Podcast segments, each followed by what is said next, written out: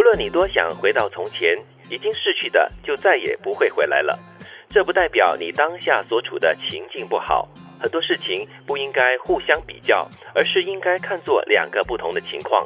不比较，不回头，人生路才能够走得下去。我们说人比人气死人，嗯，所以少点比较的话，会让自己的心更加的宽慰。我倒觉得哈，不需要人比人也会气死自己，就要自己跟自己比的话呢，就是以前跟现在，有时候呢也会比出一些病来。但是你会比较宽恕自己了，你会说，嗯，我那时年轻，现在年纪比较大一点，对 对对，我当时比较瘦一点，现在胖一点，老一点。我们必须要有这样的一种所谓的理解，就是人一般的那种常态心理了，就是以前总是特别美的，对。尤其是你的童年时光啊，或者是以前跟某个人的情谊啊，因为它已经不复存在了，嗯，所以活在回忆里面的东西呢，好像总是比较吸引你，所以你会一直拿以前跟现在比较。嗯对，像我们几个跑步的朋友，属于阿叔级的哈，呃，都会自我安慰，哎，以前啊，以前我还可以像他们讲，现在啊，还是不要哈，要量力而为，该休息的休息，呃，也不要让自己的心脏负荷过重哈，对，适可而止就好。对，我们会常常怀想从前哈，并不代表。说，其实你现在所处的情境是不好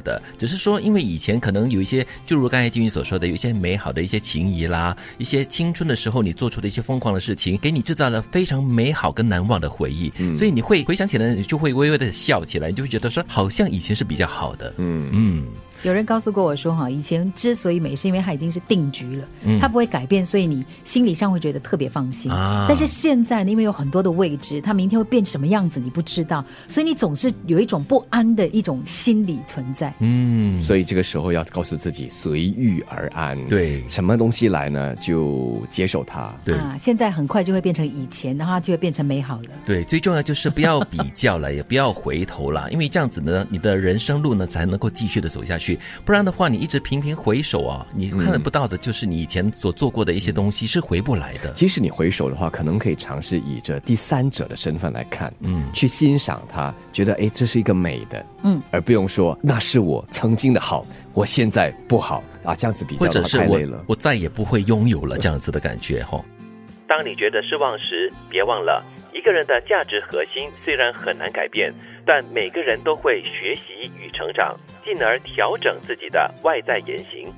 是不是在提醒我们，从失望中其实要看到的是学习？因为你可能对一些事情有期待，你觉得说哇，我这么做应该是会达至这个理想，可是它没有发生。但是呢，你可以肯定自己在这个过程当中的付出。嗯，因为每个人的价值核心是这么多年建立起来的，可能会很难改变。但是呢，我们在学习跟成长，就是受挫的过程中呢，都会调整自己的一些的外在的一些言行举止了，然后会改变自己，然后就会调整那个心态，就不至于会过度的失望了。而且这里的失望是对自己的失望。又或者是对他人的失望，特别是对他人的失望，你完全不能控制的。对，特别是对方的一个价值观啊，他的行为举止啊，所以更多的就是你可以做的是调整自己的外在言行，嗯，你自己的想法，甚至你自己的一些价值观，这样子的话就会成长学习了。嗯，也就是提醒我们，如果你不让自己就是进行调整，你就不会成长，你就很难前进。无论你多想回到从前，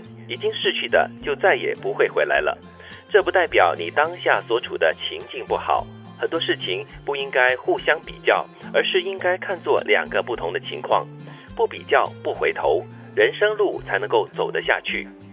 当你觉得失望时，别忘了，一个人的价值核心虽然很难改变，但每个人都会学习与成长，进而调整自己的外在言行。